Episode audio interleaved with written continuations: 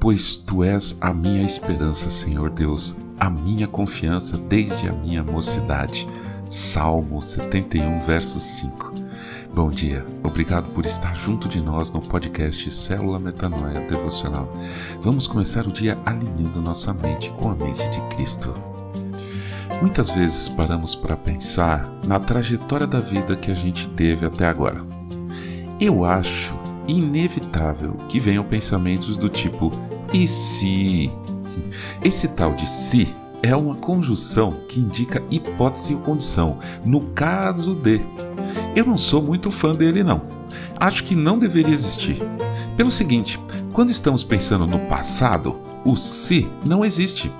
E não vai existir. É desperdício gastar tempo nisso, a não ser que você não tenha nada mesmo para fazer. E se eu tivesse insistido naquilo? E se eu tivesse ido antes? E se eu falasse aquilo, aquilo outro? Para quê? Não vai acontecer. O passado a gente não muda, ele aconteceu, foi daquele jeito e pronto. Um dos versículos mais conhecidos por nós todos é o que está em Lamentações, capítulo 3, versículo 21 quero trazer à memória o que pode me dar esperança. Então, o e se não pode me dar esperança. Talvez, pelo contrário, pode trazer tristeza.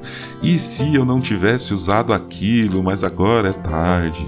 Então, eu acho que não deveria existir o tal do e se no passado. E o e se do futuro? Eu tenho muita cautela nesse aí também, sabia?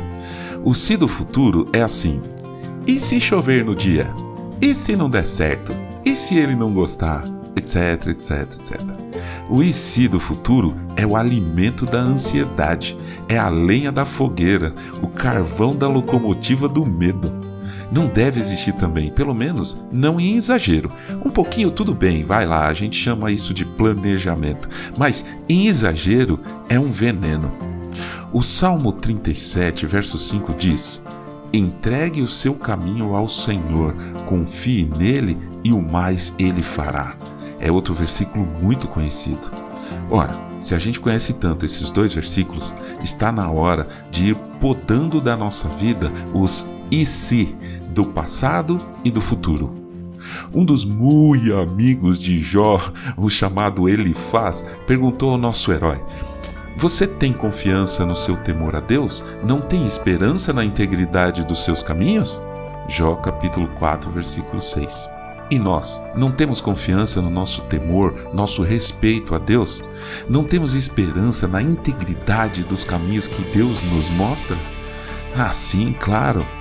Então, que no dia de hoje a nossa confiança e esperança no Senhor sejam ainda maiores e mais firmes, pois assim diz o Senhor, Criador do universo, em Levítico capítulo 26, versículo 3 e 4. Se andarem nos meus estatutos, guardarem os meus mandamentos e os cumprirem, então eu lhes darei as chuvas na época certa, a terra produzirá a sua colheita e a árvore do campo dará o seu fruto. Amém.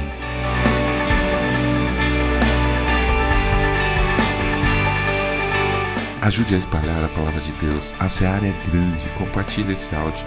Siga-nos para ouvir toda manhã nosso podcast e não deixe de entrar em contato conosco. Nosso e-mail é metanoia.devocional.gmail.com Meu nome é João Arce e este é o podcast Célula Metanoia Devocional. Que Deus te abençoe e te guarde nesse dia que está começando. Que o Senhor sobre você levante o seu rosto e lhe dê a paz hoje e sempre. Amém.